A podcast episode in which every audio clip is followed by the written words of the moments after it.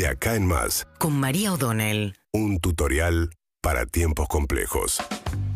Bueno, y recién sobre el final de esta campaña de cara a las PASO del domingo, que insisto, son un gran interrogante para muchos, eh, apareció un tema de debate más o menos, me parece interesante, un asunto de fondo, cuando Horacio Rodríguez Larreta en televisión dijo que a él le gustaba el modelo de la UOCRA, eh, el gremio de la construcción, que tiene un sistema por el cual los empresarios no pagan indemnizaciones eh, al terminar la obra, porque es un sistema de seguro previo. Entonces, mientras están haciendo una obra en construcción, los trabajadores van haciendo, se les va descontando algo que después sirve para pagarle el momento del parate cuando la obra termina.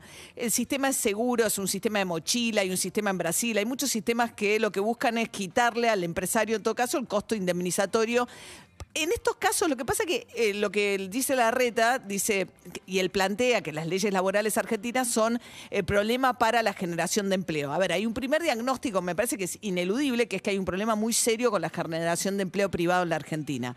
Entonces dicen, bueno, ¿qué hacemos con esto? ¿A qué le echan la culpa? Bueno, y acá aparece de la mano de la reta y dice, bueno, miremos cómo hace el gremio de la construcción.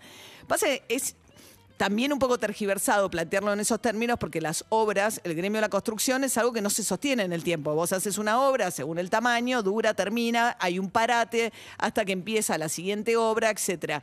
Además, como por el sistema, el enorme control que tiene el gremio de la UOCRA sobre las obras, sobre todo sobre las obras grandes. Habrán visto ustedes flamear la bandera amarilla con las, eh, las letras negras de UOCRA en la, en la mayoría de las obras grandes, eso quiere decir que está todo bien con el sindicato. Entonces, la verdad que plantear que eso es a todo el mercado laboral, bueno, es difícil porque es de otra naturaleza.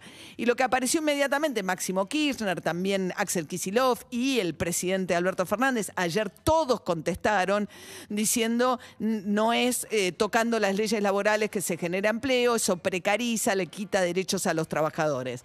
Pero la verdad es que hay que mirar también lo que está pasando con el empleo en Argentina y es muy grave. El otro día Florencio Randazzo dijo que la mitad de los asalariados, de los trabajadores en la Argentina están en la informalidad. Hay una discusión acerca de la cifra por cómo se, cómo se, qué, es trabajo informal. Lo que está contando dentro de trabajo informal Florencio Randazzo es a los cuentapropistas.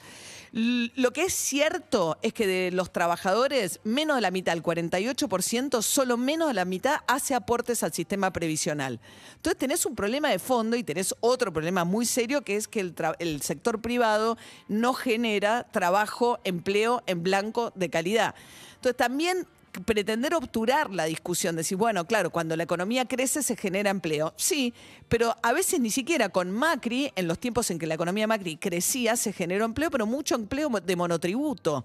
Y es lo que, digamos, del trabajador con eh, mucho menos eh, derechos garantizados que el trabajador en relación de dependencia. Y ahora hay una situación parecida, la economía se está recuperando, pero el empleo no crece a esa misma velocidad.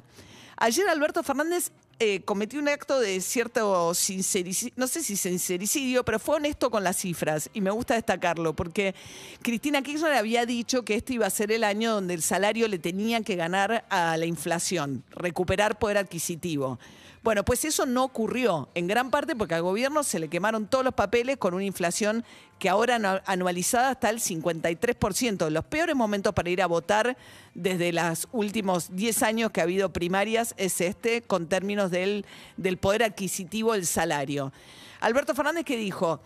Dijo, en los primeros tres meses recuperamos seis puntos de su gobierno. Está hablando enero, febrero y marzo del 2020. Claro, Alberto Fernández asume con los últimos dos años Macri una pérdida del 19, casi 20% de adquisitivo del salario a través de unas sumas fijas que estableció en su momento por decreto Alberto Fernández, los salarios avanzaron esos tres meses más rápido que la inflación, pero después eso se volvió a perder. Entonces Alberto Fernández dice, bueno, lo que logramos después con pandemia fue que no siguieran perdiendo los salarios contra la inflación y ahora estamos, dijo Alberto Fernández, como en diciembre del 2019. O sea, estamos, está igual que, dice Alberto Fernández, que como lo recibió Macri, pero no mejoró nada. O sea, que aquella caída, y está con suerte, depende de los sectores, empatados. Y de nuevo, lo que vengo diciendo, a quién ir a votar en estas condiciones es ir a votar en una situación pésima para los trabajadores asalariados, incluso para los que tienen el privilegio, que es hoy en la Argentina, tener un trabajo en relación de dependencia. Eh, y así todo, todos venimos perdiendo contra la inflación. ¿Cómo va a impactar eso el domingo en las urnas? Y esa es la gran pregunta. Seguimos en Instagram y Twitter. Arroba Urbana Play FM.